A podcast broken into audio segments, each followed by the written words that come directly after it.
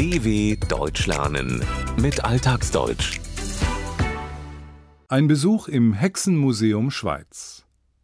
Wetterhexe, Hexenschuss. Nicht nur in der Sprache spielen Hexen eine Rolle. Wer mehr über Hexenverfolgung, Brauchtum, Aberglaube und moderne Hexen erfahren möchte, kann Schloss Liebeck in der Schweiz besuchen. Das malerische Schloss Liebeck liegt in Gränichen im Kanton Aargau in der sogenannten Deutschschweiz. Seit März 2018 beherbergt es das Hexenmuseum Schweiz. Nachdem es acht Jahre lang etwas beengt in privaten Räumen in Auenstein untergebracht war, wurden andere Räumlichkeiten gesucht und gefunden. Am neuen, geräumigen Standort erwartet die Besucher eine wissenschaftlich begleitete Ausstellung zum Thema Hexe mit spannend aufbereitetem geschichtlichem Hintergrund. Gehen wir gerade durch dieses Portal, da sieht man dann so ein bisschen. Vika Meyer-Spring führt stolz durch die Ausstellungsräume ihres Museums.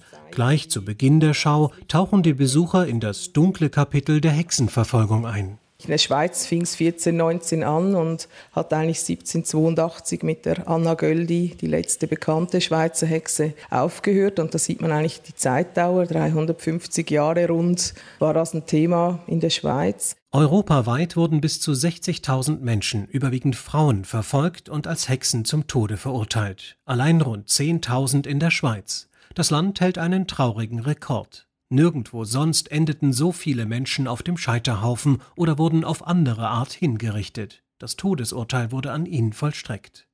Das traurige Kapitel endete am 13. Juni 1782. Damals wurde in der Stadt Glarus Anna Göldi nach einer Entscheidung des Stadtrats zum Tod durch das Schwert verurteilt.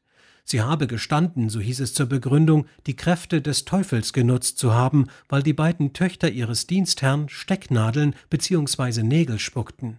Verschwiegen wurde, dass dieses Geständnis unter Folter herbeigeführt worden war. Das Urteil gegen Anna Göldi wurde erst im Jahr 2008 aufgehoben. Im Mittelalter dienten Hexen als Sündenböcke für alles Mögliche. Angeblich sollten sie ihren sogenannten Schadenzauber dafür genutzt haben, dass die Menschen von Katastrophen, Missernten und Krankheiten heimgesucht wurden. Meist genügte es, jemanden, in der Regel eine Frau, der Hexerei zu bezichtigen, wenn man einer Person schaden oder sie loswerden wollte. Mangels Beweisen wurden die Unschuldigen gefoltert, um ein Geständnis zu bekommen. Als Legitimation für dieses brutale Vorgehen diente das Buch des Dominikanermönchs Heinrich Kramer, der Hexenhammer, lateinisch Malleus Maleficarum. Wickermeier Spring fasst in knappen Worten die Essenz des Buchs zusammen. Eigentlich die Anleitung, wie man eine Hexe überhaupt erkennt, wie man sie zu richten und zu befragen hat. Und dieses Buch wurde dann über 30.000 Mal gedruckt und das im 15. Jahrhundert. Das ist ein Bestseller nebst der Bibel gewesen. Im Jahr 1487 erschien die erste Auflage des fast 700 Seiten dicken Werks. 28 weitere Auflagen folgten. Die neue Technik des Buchdrucks, im 15. Jahrhundert von Johannes Gutenberg erfunden, sorgte dafür, dass der Hexenhammer rasche Verbreitung fand. Er wurde, wie Wickermeier Spring sagt, zu einem Bestseller, einem sehr oft verkauften Buch. Das Museum gewährt Einblicke in Forschungen über die mittelalterlichen Hexenprozesse, kirchliche wie weltliche. Die Ausstellung blickt aber auch in die Gegenwart. Laut Wickermeier Spring leben moderne Hexen, wie sie selbst eine ist, anders als früher. Sie leben diesen Weg, diese Bezeichnung der Hexerei in der heutigen Zeit, die nichts mehr mit dem Teufel natürlich zu tun hat, sondern das ist eine bewusste Lebenseinstellung, bei der man sich auf die Natur besinnt. Also für die modernen Hexen ist alles beseelt, die Pflanzen, die Tiere. Sie arbeiten mit den Elementen, Feuer, Erde, Wasser, Luft und vor allem mit dem Geist, mit dem eigenen Verstand. Die modernen Hexen, die Wiccas, leben einen Spiritismus, einen Glauben an übersinnliche Kräfte und Geister. Für sie haben nicht nur Menschen eine Seele, sind beseelt, sondern andere Lebewesen auch.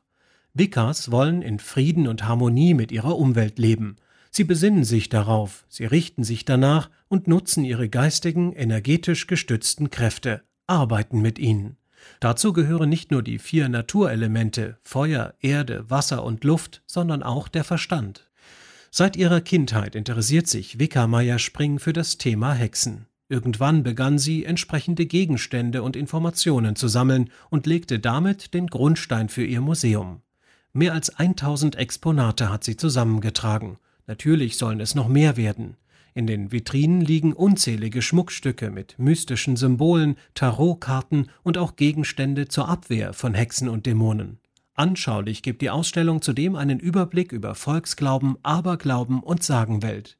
Auch die Sprache kommt nicht zu kurz. Einige Beispiele nennt Wickermeier Spring. Die Wetterhexe, man glaubte wirklich, da stehen zwei auf einem Hügel und brauen ihren Trank und daraus entsteht dann das Unwetter, der Regen, der Schnee.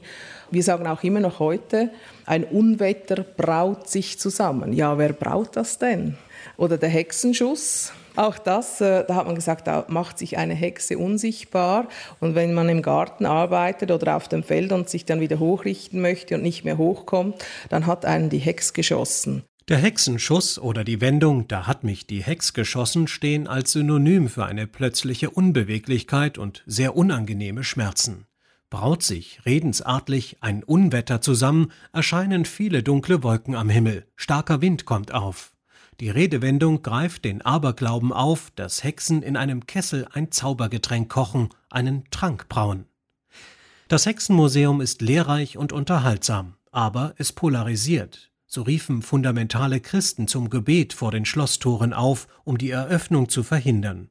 Nicht zuletzt, um Befürchtungen zu entkräften, dass das Museum einen Beitrag dazu leiste, beispielsweise jungen Menschen Schaden zuzufügen, hat das Haus sich ein Leitbild gegeben. Danach will es ein neutraler Ort der Begegnung mit dem Thema Hexen und dem damit verbundenen Volksglauben sein, eine Möglichkeit der Information, der Aufklärung und des Erinnerns dw.com/alltagsdeutsch